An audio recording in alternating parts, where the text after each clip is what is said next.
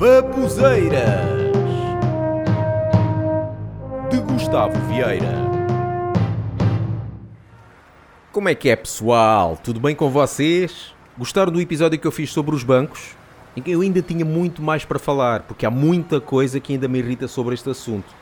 Uma delas não tem propriamente a ver com os bancos, mas sim com a diferença da importância que a comunicação social dá aos bancos e a esta nova forma de dinheiro que é a criptomoeda. Pelo que eu vejo, eles tentam sempre falar da parte melhor dos bancos e da bolsa e na parte pior das criptomoedas. Um exemplo. No início de fevereiro, tanto a bolsa como as criptomoedas, como o Bitcoin, por exemplo, estiveram em queda. Mas como é que a comunicação social deu a notícia? A bolsa esteve em queda, houve algumas perdas, mas uh, poucas, como uh, milhões e milhões. Mas não há com que se preocupar, porque recebemos agora a notícia que Dow Jones fechou hoje a bolsa com uma subida de 2,33%. Por outro lado, o Bitcoin, que tem vindo a subir, mas uh, uma coisa pouca, subiu um pouco, uns mil por cento, temos agora a notícia que esta semana está em queda. Há muita preocupação, medo e já há quem aconselhe a nem sequer falar nas criptomoedas com risco de ir parar ao inferno. É que isto não ajuda nada a negar aquela teoria em que os órgãos de comunicação social são controlados pelos bancos e pelo governo. Olha, eu, por mim, está-se bem. Continuem a falar assim das criptomoedas. Assim até é bom que esteja em queda, que é para eu poder comprar baratinho que era algo que eu deveria ter feito aqui há anos atrás.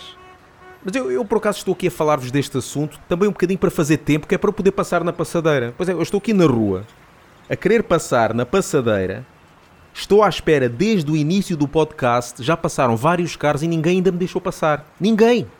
E foi tudo mulheres. É uma coisa que eu já reparei e é o que eu digo. As mulheres condutoras não deixam os peões passar na passadeira. Atenção, pela minha experiência, e não sei se a vocês também acontece, mas já agora eu pedia-vos, tentem fazer isto.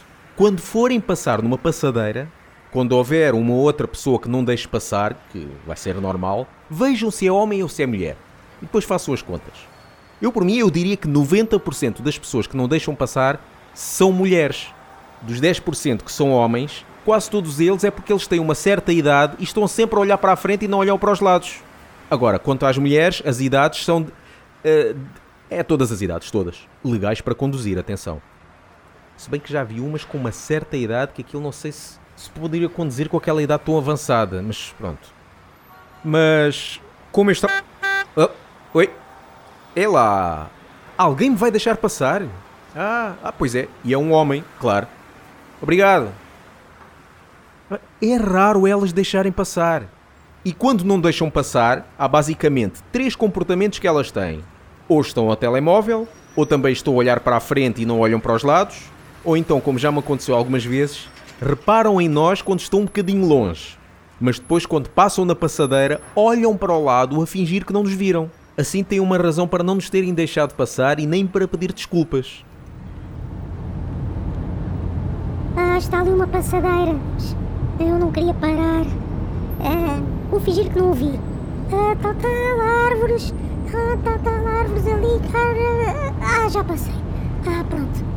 Já posso voltar a falar no telemóvel.